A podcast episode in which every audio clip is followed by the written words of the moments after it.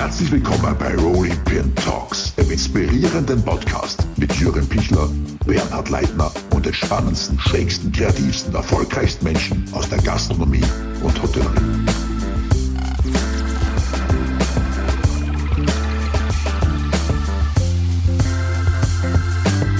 Herzlich willkommen zu einer neuen Episode Rolling Pin Talks.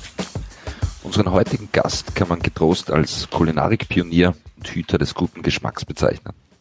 Er bereichert mit seiner einzigartigen Küchenlinie die heimische Feindein-Szene und nimmt sich auch kein Blatt vor den Mund, wenn es darum geht, schonungslos mit falschen Lebensmittelmythen aufzuräumen. Mit seinem einzigartigen Restaurant hat er vor ziemlich genau zehn Jahren neue Maßstäbe in der Branche gesetzt und damit auch international für mächtig Furore gesorgt. Es freut mich riesig, dass er heute da ist. Herzlich willkommen, Paul Iwitsch. Ja, vielen Dank. Freut mich auch, dass ihr da dabei sein darf. Ich höre eure Podcasts sehr, sehr gerne und dementsprechend ist es auch meine Freude. Wir haben ja auch einen, einen großartigen Anlass, unglaublich, aber wahr, wird jährt sich der zehnte Geburtstag deines Restaurants äh, 2021, 2011 habt ihr angefangen. Wie war so die, wie hast du die, die Anfangszeiten damals dem, dem ersten vegetarischen Restaurant erlebt? Was waren die, die Herausforderungen und Schwierigkeiten?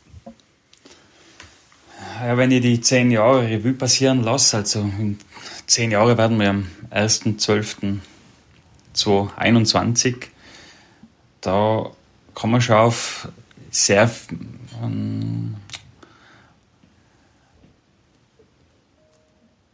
ja, auf sehr viele Turbulenzen in unserer Reise zurückblicken. Also ich bin mit einer brutalen Grundnaivität gestartet, obwohl mir einige von meinen hochgeschätzten Kollegen mir abgeraten haben, ich sollte das ja nicht tun, weil mit vegetarisch-veganer Küche gewinnt man gar nichts.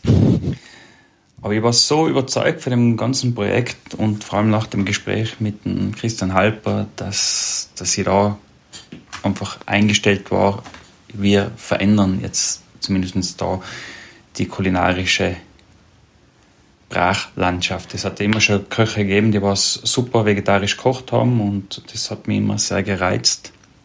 Und entsprechend war auch meine Euphorie. Am Anfang war es tatsächlich schwierig. Wir haben sehr viele Mitarbeiter gehabt, aber wenige waren wirklich talentiert. Und natürlich habe ich auch noch nicht das ganze Handwerk so drauf gehabt, wie ich mir das jetzt vorgestellt habe und wo die Vision hingehen sollte. Wichtig war für mich schon am Anfang auch, dass der Thomas Scheibelhofer und der Matthias Martin dabei waren. Das haben die zwei Vertraute gehabt, wie ich gewusst habe, die zwei sind diejenigen, die was einfach mich unterstützen werden, egal in welche Richtung es geht, weil sie gewusst haben, der spinnt ein bisschen ewig schon. Sie haben ein gewisses Grundvertrauen gehabt und das war damals schon wichtig. Aber es war natürlich auch sehr, sehr schwierig, die Erwartungshaltung für die, für die Gäste zu erfüllen. Dann auch die negative Berichterstattung, vor allem ganz am Anfang über uns, das war alles nicht sehr einfach. Und eben auch wenig gut ausgebildete Mitarbeiter zu haben. Die Geduld war natürlich auch schwierig. Ich habe schon gewusst, wo ich hin will. Ich wollte einfach eine komplett natürliche Küchenlinie entwickeln, frei von den ganzen Fleischersatzprodukten. Aber wenn man was Neues beginnt, heißt das, dass dann sehr viele mit reden wollen. Und da brauchst du ein dickes Fell, da musst von dir überzeugt sein und eine gute Ausdauer haben. das, das dicke Fell ist ja als gebürtigen Tiroler eh Gott gegeben. Aber wie geht man mit diesem, mit diesem Druck von außen um? Wie, wie schützt man sich davor? Blendest du das aus oder was ist da dein Erfolgskonzept? Ich glaube nicht, dass es da ein Erfolgsrezept gibt, sondern man macht sich den Druck ja selber und so einen Druck kannst du von außen gar nicht kriegen, wie du dir den selber mhm. machst und man muss auch gewisse Dinge einfach relativieren. Äh, ich bin Gastgeber, ich bin Gastronom und, und leidenschaftlicher Koch. Also es ist das, was ich einfach liebend gern tue. Aber ich bin jetzt kein Chirurg, der was ein Herz-OP durchführen muss und wenn er irgendeinen Fehler macht, stirbt der Patient. Also da muss man den Druck relativieren. Und damals, wo ich angefangen habe, war ich ja Küchenchef, das heißt genau in meiner Materie. Der Druck jetzt als Geschäftsführer für mehrere Betriebe ist natürlich ein anderer, weil es da auch um Wirtschaftlichkeit geht und um die mhm. Verantwortung der Mitarbeiter. Und zurück zum Ursprung zu gehen, da ist natürlich der Druck und die Erwartungshaltung, das, was man in sich selber gesetzt hat, schon sehr hoch. Ich habe gewusst, wo ich hin will. Es haben mir viele davon abgeraten, das zu tun, weil es anscheinend unmöglich ist, das zu schaffen. Und es war keine leichte Zeit. Äh, wenn ich als Tiroler dickes Fell habe, ist mir sehr vieles dann doch sehr nahe gegangen. Das glaube ich. Vor allem, ähm, du hast ja schon gesagt, einerseits die, die leidenschaftlichen Mitarbeiter zu finden, andererseits bist du natürlich auch Produktfetischist der höchsten Güteklasse. Wie, wie war es damals auch, äh, die, die, die Produzenten äh, für deine Ansprüche zu finden in Österreich? Das war eine große Herausforderung, weil wir einfach kein Netzwerk gehabt haben. Ich hab. Wir haben gewusst, dass der Michi Bauer hervorragende Produkte macht, weil der Steyrek in Heinz beliefert hat und da hat man schon gewusst, okay, da muss die Qualität einmal top sein. Und ich habe Michi sechs Monate lang jeden einzelnen Tag angerufen, damit er uns endlich beliefert. Und er hat immer gesagt, ich, ich schaffe das nicht mehr, ich habe schon zu viel. Und ich habe jetzt mal gebettelt und, und, und, gebeten, es doch zu tun, weil es für uns einfach essentiell war. Und äh, dann haben wir natürlich im Großmarkt kaufen müssen. Mhm.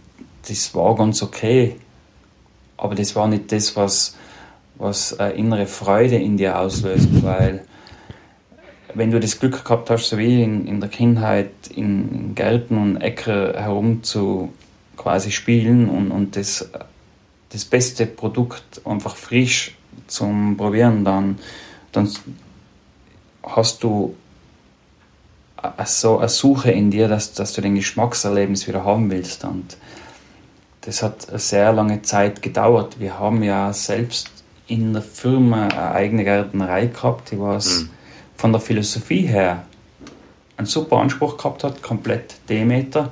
Allerdings war das dann so wie bei uns am Anfang, dass dort Mitarbeiter waren, und das will ich jetzt gar nicht negativ beurteilen oder bewerten, sondern die haben, die waren nicht hundertprozentige Bauern aus Leidenschaft, sondern auch, wir machen was, mhm. aber nicht wir machen es richtig. Also das heißt, nur weil es Demeter war, hat es qualitativ im Geschmack noch nicht die beste Resonanz gehabt. Und das war natürlich auch schwierig, weil ich bin dann schon firmenintern als Spinner abgestempelt worden, weil ich das Ganze immer wieder zurückgeschickt habe. Weil A war es viel teurer wie bei jedem anderen und geschmacklich war es teilweise nicht gut. Mhm. Für mich halt. Und da wächst der innere Widerstand also der innere Widerstand in der Firma selber, dann auch sehr stark gegen eine Person. Also da, da muss dann schon sehr standhaft sein. Das hast du ja bewiesen und, und 2014 ist dann so ein bisschen der nach außen hin Befreiungsschlag mit dem Michelin-Stern und den drei Hauben im, im Gomio äh, gekommen sind. Äh, hat sich das dein Leben schlagartig geändert? Wie kann man sich das vorstellen? Es hat uns einen enormen Auftrieb gegeben und das war für uns auch wirtschaftlich zwingend notwendig, dass, dass wir diese Auszeichnung gekriegt haben und ich bin heute noch dankbar für beide Auszeichnungen, weil die haben schon uns wieder in der Richtung, wo wir uns bewegt haben, bestätigt. Für die Mitarbeiter war es auch ein gutes Zeichen, dass sich die ganze Zeit, was wir da investieren, dann wirklich was bringt und vor allem die Gästeklientel hat sich dann schon auch gedreht, also in Menschen, die was offener waren, die was nicht herkommen sind und glaubt haben, wir sind jetzt da die, die healthy Bude, wo es Wasser und, und Salat gibt, sondern wo es wirklich kulinarisch ein Anspruch dahinter steht. Und gerade in den ersten Jahren, wo wir medial ziemlich viel auf den Schädel gekriegt haben, also äh, unsanfte Worte, war es für die Seele selber sehr, sehr gut und eine Bestätigung, dass man die ganze Zeit, was man investiert hat, gut ist, weil ich habe die ersten drei Jahre vielleicht einmal im Monat einen freien Tag gemacht und habe auch die ersten drei Jahre insgesamt fünf Tage Urlaub gehabt. Also ich war in der Bude rein halb sieben auf die Nacht bis 23 Uhr. Und ob es sinnvoll war, kann man jetzt anders bewerten. Aber es war dann schon eine Erleichterung. Du bist ja mittlerweile abseits der, der Auszeichnungen wirklich auch international äh, sowas wie ein, wie ein Kulinarik-Pionier geworden. Schwingt da ein bisschen ein Verantwortungsbewusstsein bei dir mit oder, oder schüttelst du das locker ab? Ich weiß nicht, ob ich ein Pionier bin, also da, da, da möchte ich mich gar nicht dahinter tun. Was ich, was ich für mich selber sagen kann, ist, seitdem ich mich mit der vegetarischen Küche, also mit der pflanzlichen Welt auseinandersetze, ist mein Verantwortungsbewusstsein sehr gestiegen. Mhm. Ich habe viel besseres Verständnis, was die Gastronomie bedeutet, welche Verantwortung wir haben. Also wir kochen nicht nur, sondern unser Essverhalten hat einfach einen Einfluss auf unsere Ökonomie, auf unsere Ökologie, auf unser Sozialverhalten und auf unsere Gesundheit. Und da hat sich mein Bewusstsein sehr geschärft. Und ich lerne immer noch dazu und das ist einfach großartig. Und wir als Köche, als Gastronomen im Service oder wo immer, haben einfach eine Verantwortung, wie es in unserer Region ausschaut, was wir den Gästen geben. Und wir können nicht immer nur die Ausrede vor uns hinschieben, naja, der Gast zahlt nicht mehr. Wir erstellen das Angebot und mhm. wir haben einfach die Produzenten zu unterstützen, die was einen außergewöhnlichen guten Job machen. Und das war früher, bevor ich da angefangen habe, war ich komplett anders, weil ich habe zwar bei Superchefs gelernt und dann habe ich mal ein bisschen rechts abgebogen zum Schalf und auf einmal war nur Profitmaximierung mein oberstes Gebot. Und ich habe einen Scheiß drauf gegeben, wo das Fleisch herkommt, wo das Gemüse herkommt. Ich habe zwar gewusst, dass die ganzen Garnelen in irgendeiner Dreckslacke, die was einfach nur toxisch ist, geschwommen sein, aber ich habe sie einfach verkauft. Also äh, alles im Slogan Profitmaximierung und zeitgleich habe ich mir natürlich mein Gewissen erleichtert, indem ich dann ein bisschen äh, gescheites Wagyu-Beef gekauft habe oder sonst irgendwas, weil man dann ja gern vorheuchelt und es ist nichts anderes. Ich kaufe eh Top-Qualität. Ja. ja, ich habe 90% Scheiße gekauft, 10% gut. Und mit den 10% habe ich mir dann mich selber belogen, ja, die Welt ist eh alles super, nicht? Aber das ist nicht, weil du bist selber für das verantwortlich. Und das Universum hat mir dann Gott sei Dank eine gescheite Krankheit präsentiert, dass ich nach vier Jahren den Blickwinkel ändern habe müssen. In, inwiefern hatte das, hatte das in deiner Lebensweise verändert oder beeinflusst? Stellt man dann mal alles in Frage, was man bis jetzt gemacht hat? Oder?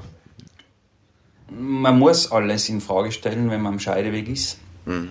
Und das war ja die Herzkranzgefäßerkrankung, dass ich Lebensfreude verloren habe, dass ich immer in der Küche gehen wollte, dass ich mich schon richtig gekraust habe. Und irgendwann muss man sich dem dann stellen, dass man gegen seine Wertvorstellung, gegen seine ethische Aufgabe komplett dagegen arbeitet.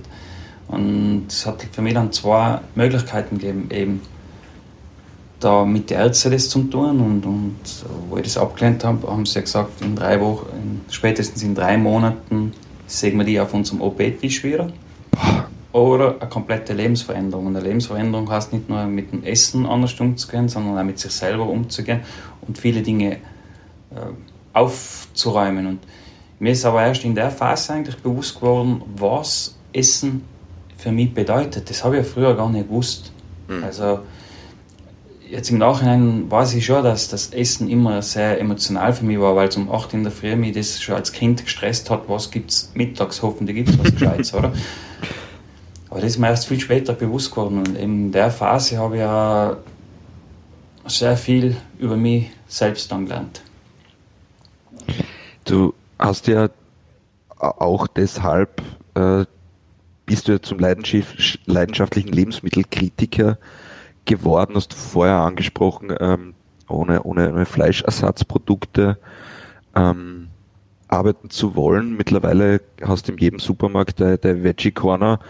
Ähm, wie, wie, stehst du zu dieser, dieser Entwicklung? Sind das Dinge, wo du sagst, das, das kann man guten Gewissens kaufen oder ist das das gleiche in Blau?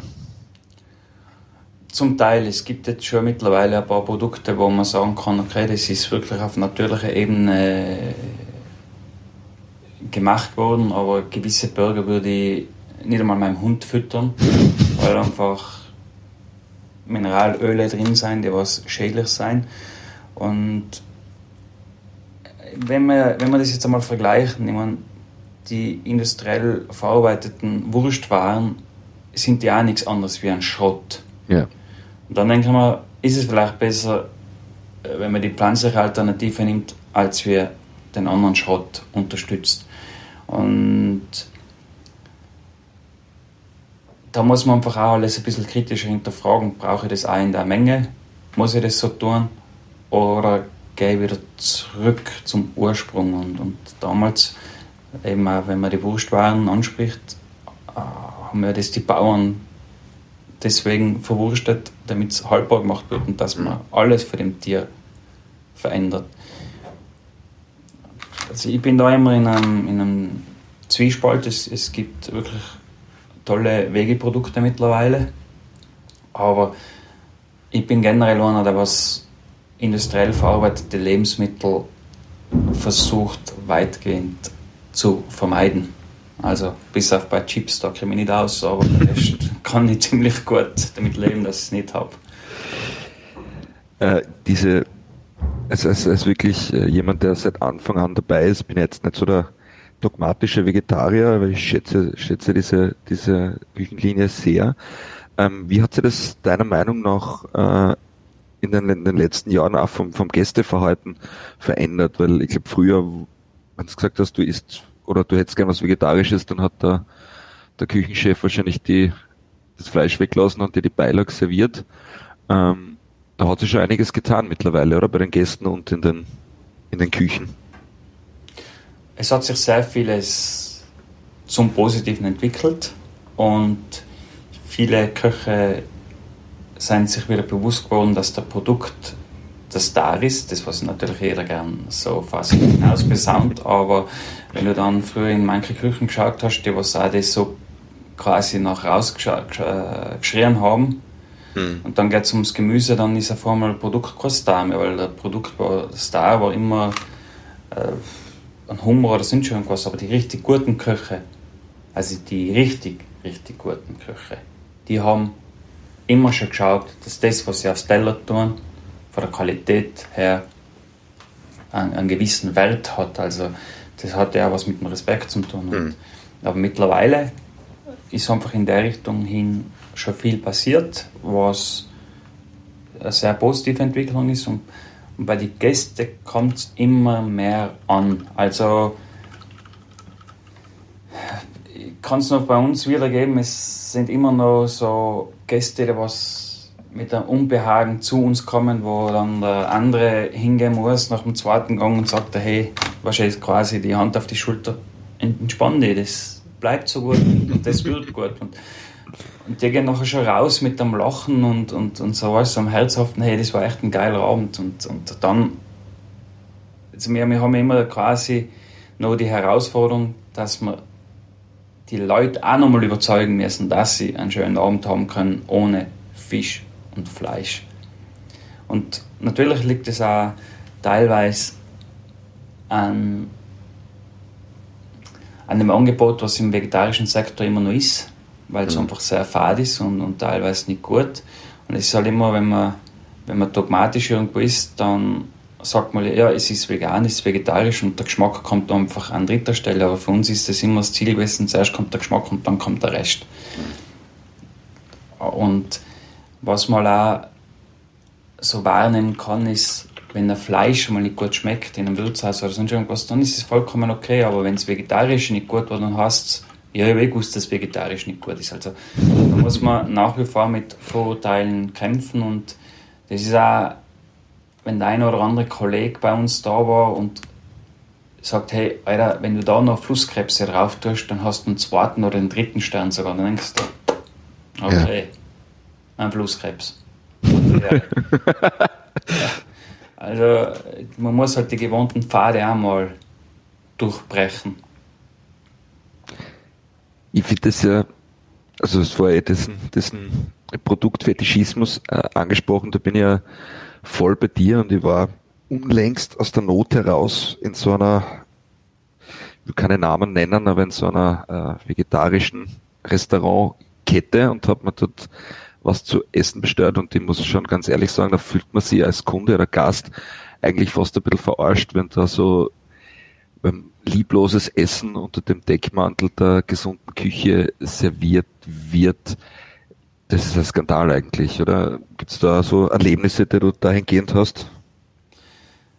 Äh, das, die Erlebnisse habe ich sowohl als auch, also mit, mit, mit Fleisch, Fisch und vegetarischer ja, Küche und, und das, das sind einfach Köche, die was, oder Gastronomen, die was äh, fehl am Platz sein, nennen wir es mal so, ja. beim Namen.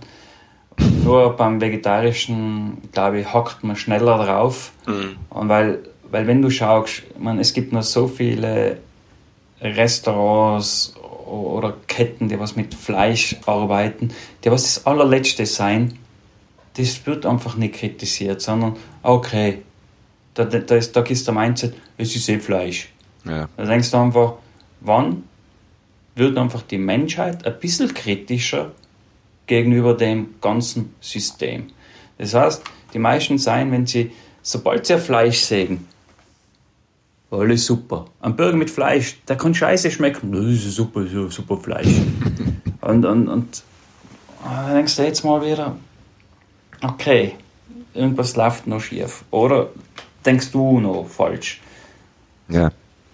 Und deswegen wünsche ich mir einfach, dass zumindest mal in der Gastronomie eine richtig gute Ausbildung passiert in jeder Richtung, weil es ist total egal, ob du mit Fisch, Fleisch oder, oder Gemüse kochst. Es, es fängt immer mit der Qualität an. Und die Qualität startet meiner Meinung nach natürlich am Boden, wenn der Boden gesund ist oder das Tier gesund ist.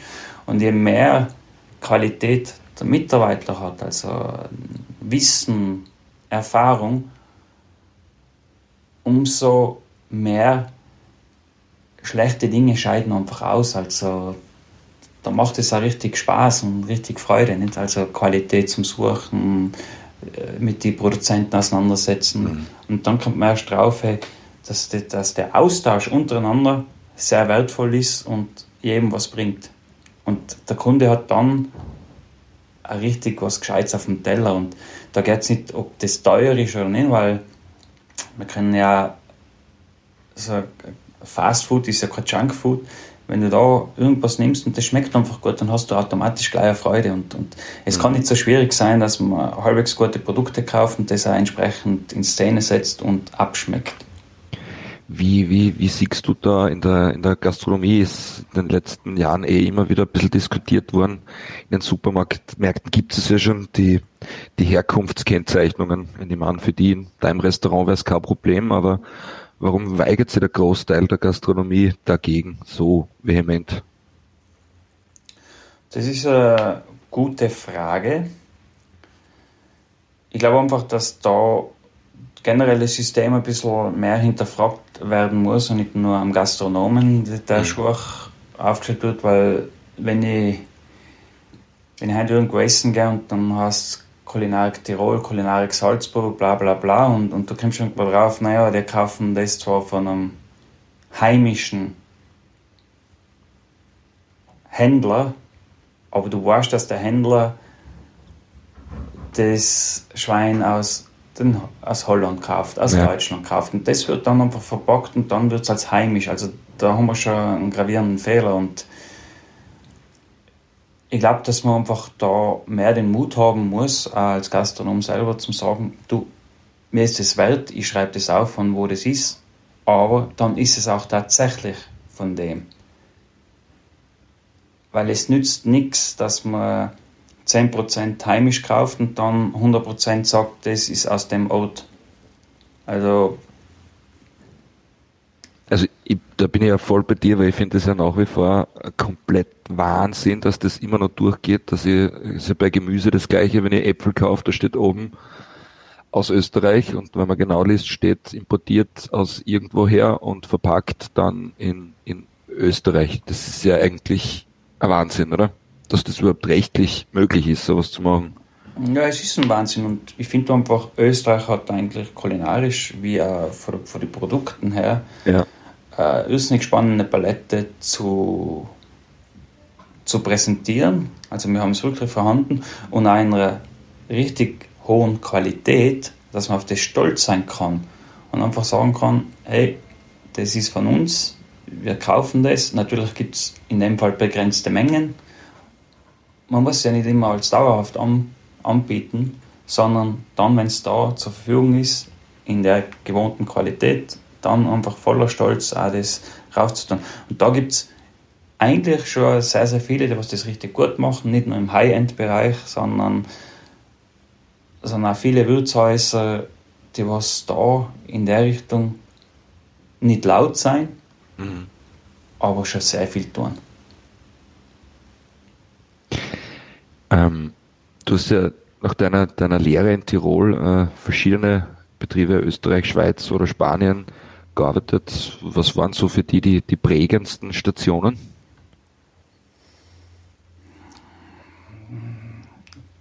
Die prägendsten Stationen waren sicher Hotel Post in Lech mit dem Herrn Rauch. Ich wollte mhm. das Kochen schon aufgeben, vor allem nach der Schweiz, wo ich einfach unter einem psychisch kranken, cholerischen gearbeitet habe und das durchzogen habe. Also da sind die Filme wirklich nichts dagegen, was man teilweise in Küchen sieht.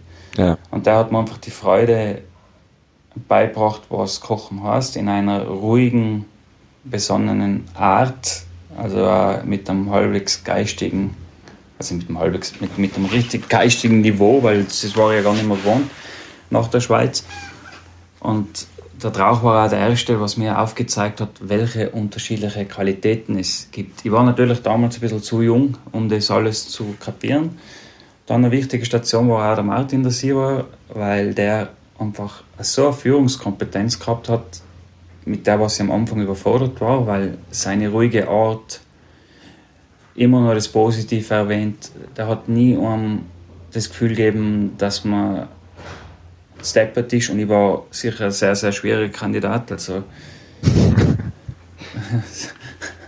also wirklich, wie der 20 Leute geführt hat, individuell war sensationell. Auch im Seehof, der Sepp, einfach sei, sei die, die Gastfreundschaft oder wie der die Gäste sieht, war eine Bereicherung.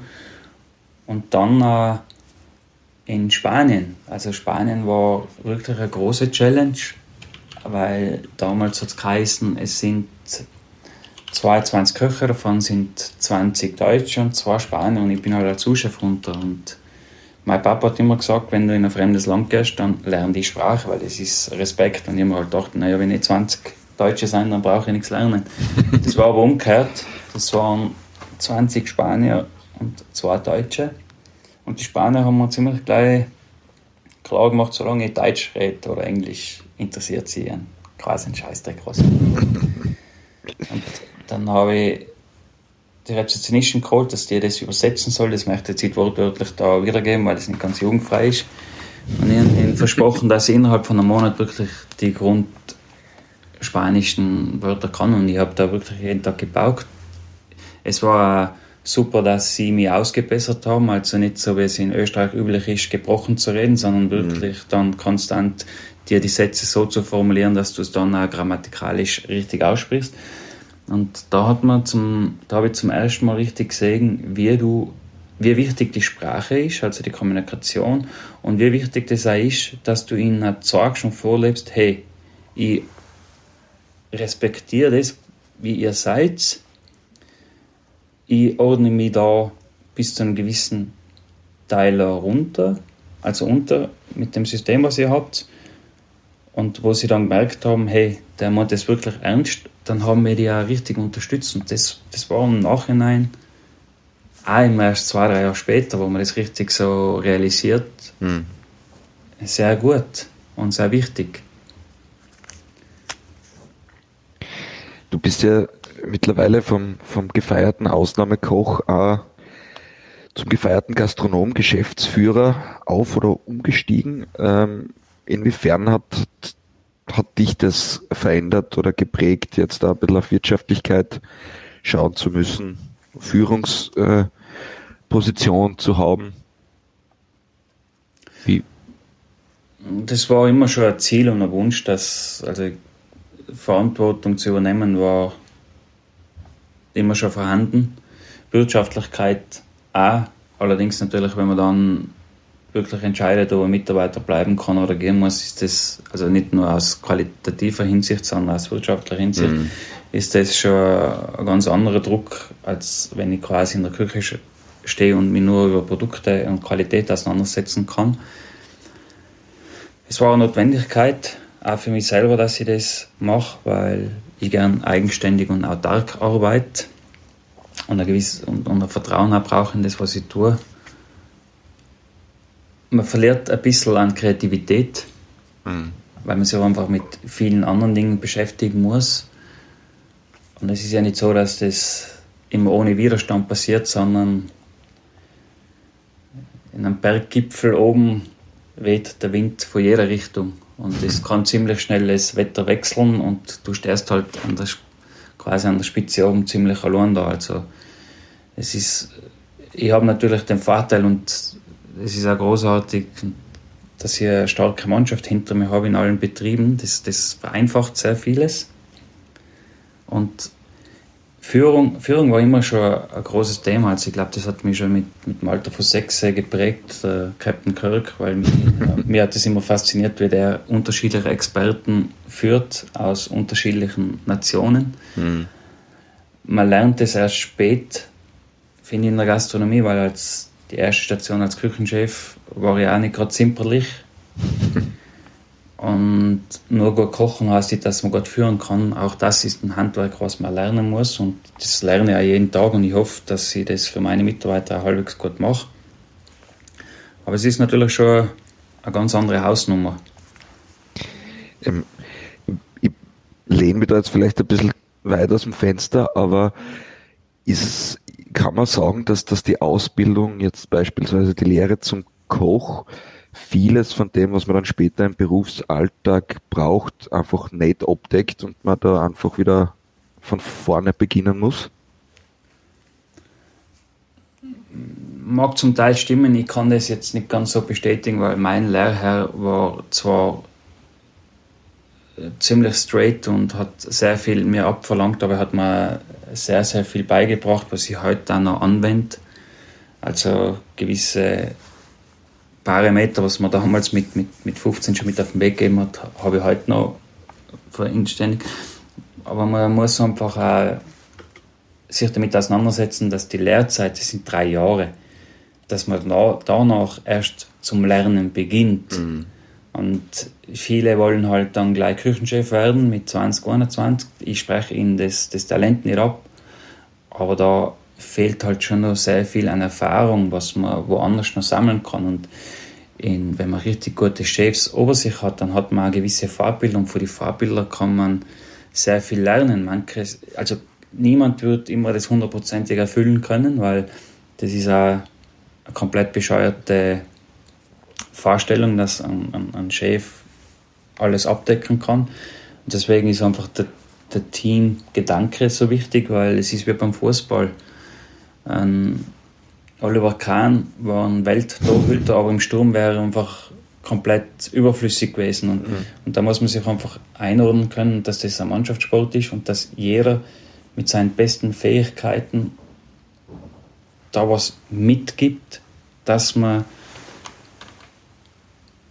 dass man erfolgreich ist und, und ich sehe mich als Chef quasi als Trainer auch, dass, dass, dass ich die Leute ein bisschen weiterentwickle, weiterbilde und, und mein Bestreben ist immer, dass sie besser werden und ich hoffe auch, dass mir das gelingt, weil manchmal muss man natürlich auch mit, hadert man mit seinem eigenen Ego. Mhm.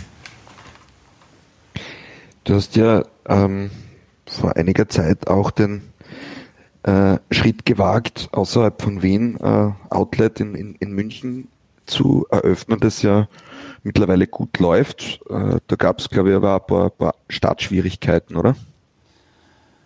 Ja, München hat es schon länger gegeben und zwar der Eigen, also derselbe Eigentümer mit dem Christian Halper, aber ein bisschen andere Philosophie war und das hat mich immer schon gestört, jetzt nicht wegen die Leute, sondern weil ich habe das Tieren ja mit dem Christian Halper zusammen aufgesperrt und mhm. habe auch entsprechend Zeit investiert.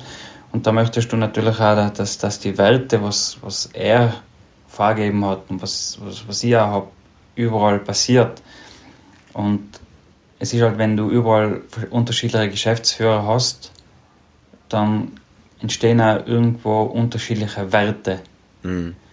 Und wo ich eben angefangen habe, war das, also da hat es halt einen Wechsel gegeben und irgendwann hat es halt dann mit, mit meinen zwei Gesellschaften das Gespräch gegeben, wo sie die Tieren, wo will ich das mit Tieren haben und, und wie kann man das am besten vereinen? Und irgendwann hat es halt geheißen, okay, wenn dir das halt so wichtig ist und du überall dabei sein willst, dann wirst du jetzt einfach alle Tiers leiten und das war für mich immer wichtig, dass wir alles zusammenführen.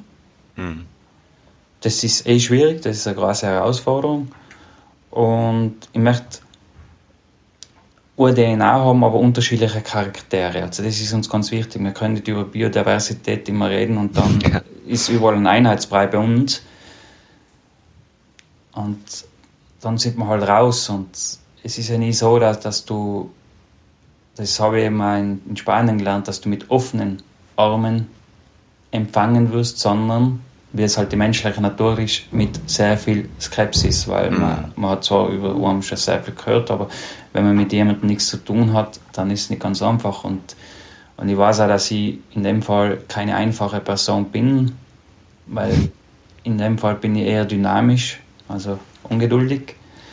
Und ich habe einen gewissen Anspruch, dem was ich dann haben will. Und und ganz am Anfang merkst du einfach, dass viele das nicht ganz so verinnerlicht haben, was heißt Geschmack, was ist Qualität. Also die geben sich viel schneller zufrieden. Das heißt nicht, dass die schlecht waren, sondern die haben halt auch nicht alle die, die Ausbildung genossen, wie ich es genossen gehabt habe, oder? Weil du glaubst, wie gesagt, wo ich jung war, habe ich auch immer geglaubt, dass ich als besser war. Und das geht aber auch mit untereinander, weil viele Köche sind ja dann so, dass sie Service beleidigen und das geht nicht, weil das Service ist mein Team. Mhm. Wenn, wenn ein Koch sagt, der ist deppert, dann sagt er mir automatisch, hm, Chef, du bist aber ein kompletter Trottel, dass du das umgestellt hast. Und, und, und das heißt, man muss auch eine Linie da reinbringen, nicht nur Qualität und weil viele sprechen über Qualität und Respekt vor Lebensmitteln. Wenn du keinen Respekt vor Menschen hast, brauchst du es auch nicht für Lebensmittel reden. Und, und da haben wir aber innerhalb von acht Monaten, und da muss ich wieder froh sein, dass dann schon auch Mitarbeiter in München draußen waren, die was total offen waren, wo dann sehr zugänglich waren und mir den Vertrauensvorschuss ergeben haben, mhm. dass sie dann das mitzogen haben. Und ich habe da mit dem Robert, mit dem Stoß, einen Betriebsleiter rausgeholt, mit dem was ich vor 20 Jahren schon mal zusammengearbeitet habe, weil ich wusste, wir brauchen da eine richtige ruhige Führung und jemand, der was Menschen mag. also ich hatte ein paar Hardliner gehabt, aber, aber ich wollte einfach, und er hat einen menschlichen Zugang, da, da brauche ich mit ihm nicht über vieles reden oder erklären, sondern das ist für ihn so eine Selbstverständlichkeit. Und, und da ist uns dann schon sehr vieles gut gelungen. Und mittlerweile werden wir super angenommen in München, haben auch da draußen ein gutes Team, wir haben jetzt alle drei Betriebe viel enger an uns zusammengebracht, weil ich finde nichts wertvolleres, als wir, dass wir untereinander Wissen austauschen, weil wir haben einfach überall total gute Leute und das hat mir jetzt, da muss ich jetzt zum ersten Mal die Krise ansprechen, gesehen, dass wir Mitarbeiter haben, die was Daten einen Datendrang haben, die was mhm. Freude am Schaffen haben und die was, was wollen. Und das Wollen reden viele, aber können nicht viele. Mhm. Und, und, da muss man einfach sagen, eine super Spitzenmannschaft in allen Betrieben, an allen drei Betrieben, wo richtig wollen und nicht nur abwarten, was tut der Alte jetzt. ja, kein leichtes Unterfangen. Ja, muss man natürlich auch lernen, Verantwortung abzugeben, jedem ein bisschen das Gefühl geben, dass es auch sein Baby ist, teilweise. Ne? Das ist sehr schwierig. Also da habe ich ein, ein ganzes Jahr ein Problem gehabt im, in der Himmelvollgasse, also im Restaurant, im Hauptrestaurant, wo wir jetzt mhm. zehn Jahre alt werden. Mit dem Matze arbeite ich schon seit über zwölf Jahren zusammen und, und die meisten Köche sind jetzt auch schon seit acht Jahren da. Und ich habe jahrelang darauf hingearbeitet, dass eine Küche auch ohne mich läuft. Ne? Mhm.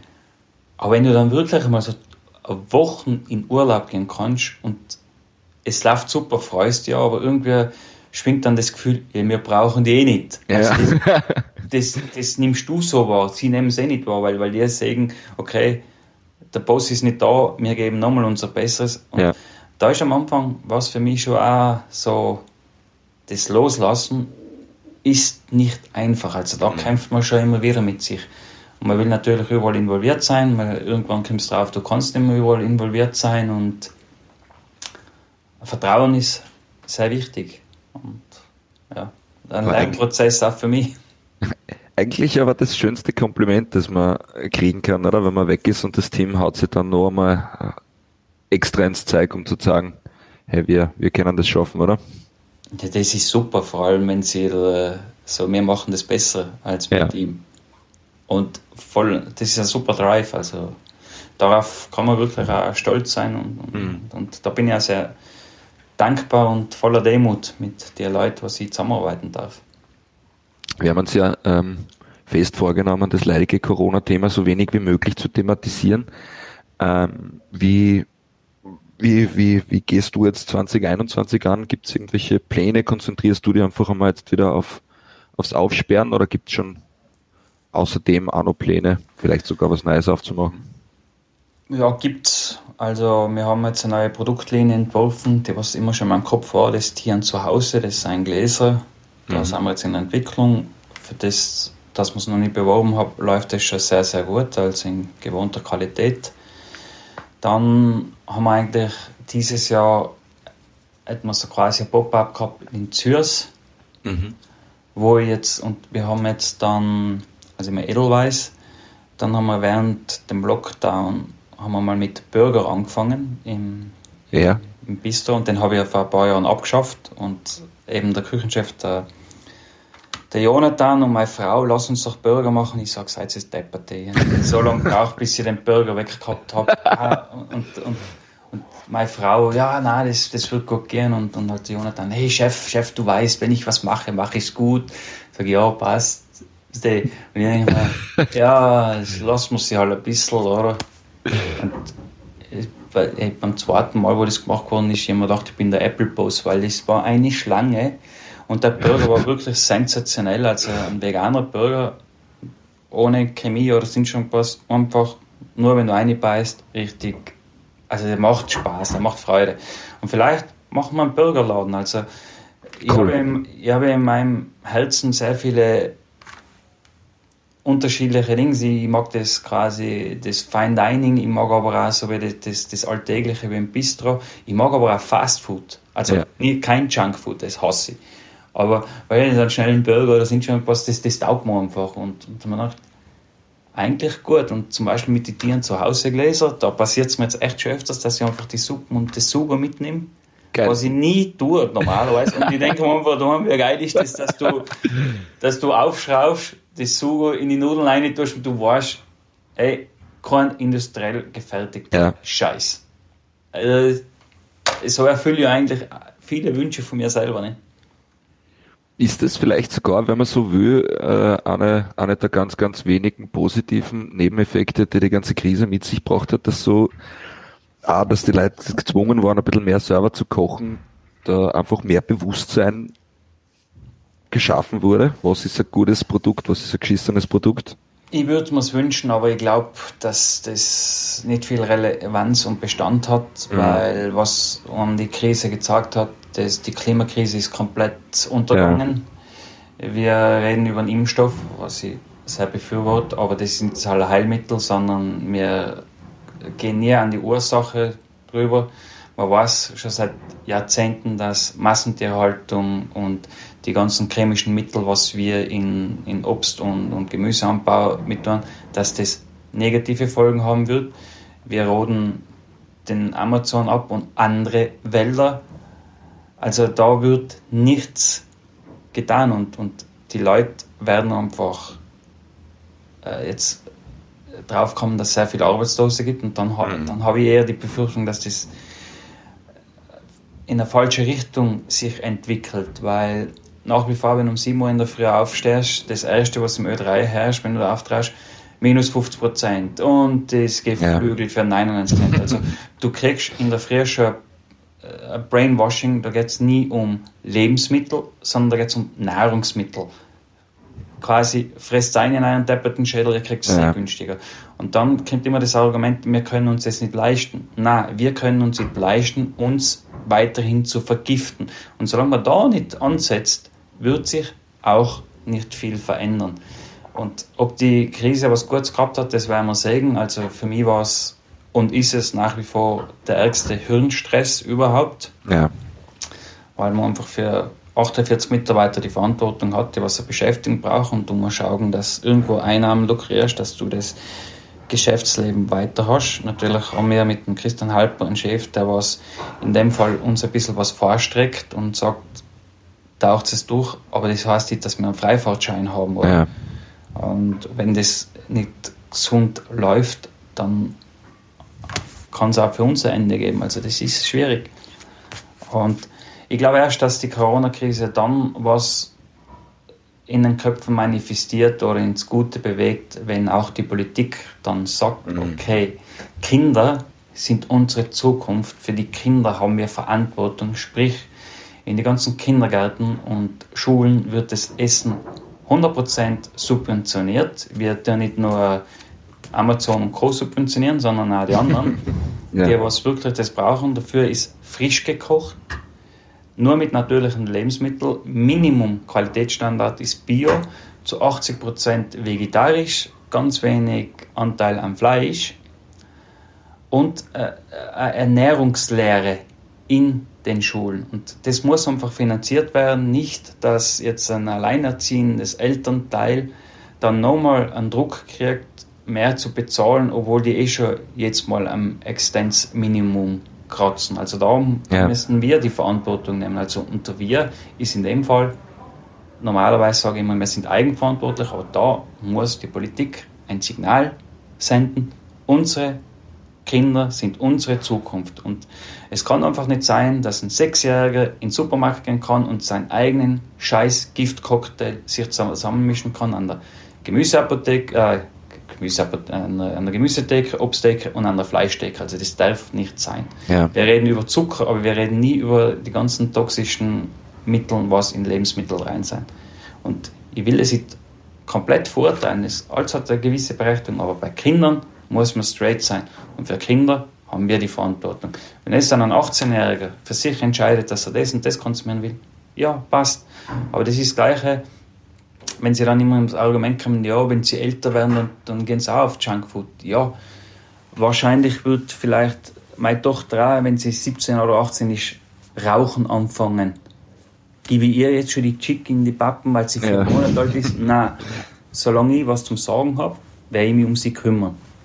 Und da müssen wir ansetzen. Das wäre ja. schon fast emotionale Wahnsinn. Nein, bin, bin, bin, ich voll bei dir. Ich kann mich auch noch erinnern zu Schulzeiten, ne, wenn die Mutter 20 Schilling für die Außen in die Hand gedruckt hat und im Schulbuffet hast du da ähm, wurscht mir ein Esssalat und hinten auch noch ein Snickers pfiffen. Das ist schon skandalös eigentlich, ne? weil du weißt es ja nicht besser oder du ja. hast ja gar nicht die Möglichkeit gehabt. Und, und das, es braucht keiner. Es braucht ja. an der Schule keiner eine Coca-Cola, Dings, das kann man alles ja. in der Freizeit. Und wir haben einfach, unsere Aufgabe muss es sein, ein Wissen zu vermitteln und ein Bewusstsein zu vermitteln. Und Essen ist etwas Alltägliches. Also das bestimmt auch unseren Alltag und da muss um vorangesetzt werden. Und, äh, Mathe, Deutsch, Englisch ist ja kein Thema, das ist, das ist lebensnotwendig, aber unsere Grundausstattung, Essen, ja. was wir tagtäglich zu uns nehmen, interessiert keinen. Aber das geht ja durch die Bank. Heuer, wo ich im, also letztes Jahr im Krankenhaus, wo ich den Speiseplan gesehen habe von meiner Frau Ihr auf der Geburt, ein Schweinsbraten. Ja, ernsthaft jetzt, also. Und, und, und, und, und ich weiß nicht, wie ignorant man sein muss in unserer Gesellschaft, dass man darüber hinwegschaut. Und ja. Wir brauchen da keinen mit, mit Verboten oder sonst irgendwas zwingen, sondern ein bisschen mehr Bewusstsein. Und dann sieht man es eh. Ja, absolut. Ähm, du hast ja neben, neben der eigenen Linie und, und, vielen Dingen, die du jetzt in dem Lockdown gemacht hast, äh, auf Social Media sehr präsent, auch ein neues Buch raus, rausgebracht, Restlos glücklich. Was darf sich, dürfen sich deine Leser da erwarten? Restlos glücklich, das war jetzt ein Projekt über ein Jahr und ich glaube, wir hätten sogar zwei Bücher damit machen können. Es geht einfach mir ist es immer ziemlich auf die Eier gegangen und ich kann gar kein anderes Wort sagen wie das, dass Klimawandel und Co. immer mit Verzicht zu tun hat. Und das stimmt gar nicht. Wir haben einfach super Lebensmittel und wir können mit wenig Schritten schon sehr vieles anders machen, vielleicht besser machen. Eigentlich gehen wir zurück zum Ursprung, weil früher war es einfach selbstverständlich für meine Eltern, dass man alles verarbeitet und, mhm. und das geht jetzt eher so nicht zu der Profiküche, sondern an einen heimischen Herd einfach Ideen zu sagen, hey, was kann man alles machen mit dem und, und das nicht nur Ohrrichtung das wahr ist, sondern es gibt unterschiedliche Zugänge und die kann man ja machen und man sollte sich auch ein bisschen befreien von dem, ich muss halt 100% alles richtig machen, sondern wenn alle von uns 30 Prozent in eine gute Richtung gehen, dann bewegen wir sehr, sehr viel und wir nehmen uns zeitgleich den Druck, weil ich, ich bin auch einer immer, der was da ein bisschen dann reinkippt.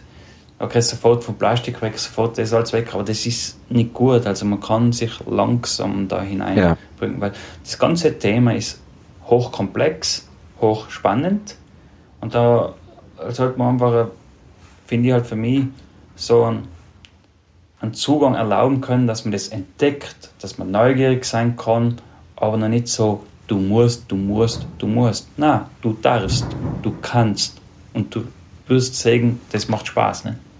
Ja, ich glaube, auch ein, ein schönes Schlusswort. Lieber Paul, ich danke dir vielmals für den spannenden und vor allem offenen Talk. War richtig Spaß gemacht mit dir. Ich wünsche dir und euch für die Zukunft alles Gute und hoffe, dass wir uns bald im Restaurant sehen können wieder.